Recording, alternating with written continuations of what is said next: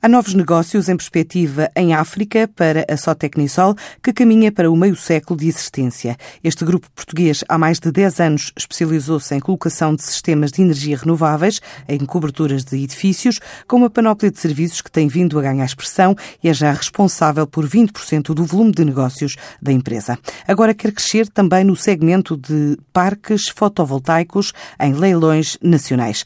Adianta Filipe Bel Moraes, o diretor da Sotecnisol, Power and Water. O que nós queremos efetivamente e objetivando é no mercado nacional, eh, em Portugal, eh, crescer significativamente e queremos agarrar eh, claramente a oportunidade dos parques. Está à porta, houve este primeiro leilão, está previsto pelo Governo até 2025 o lançamento de cerca de 9 gigawatts de potência fotovoltaica para ser instalada e a Sotecnisol quer estar presente, quer numa lógica de instalador, e portanto, prestando serviços de instalação para as empresas ganhadoras, quer enfim, eh, eh, desenvolvendo também eh, projetos para investidores. A empresa está em fase ainda de preparação para novas instalações na Argélia e em Moçambique. Nós queremos claramente aumentar a nossa presença em África, nomeadamente nas geografias onde estamos, Argélia, Moçambique, Angola, Costa do Marfim,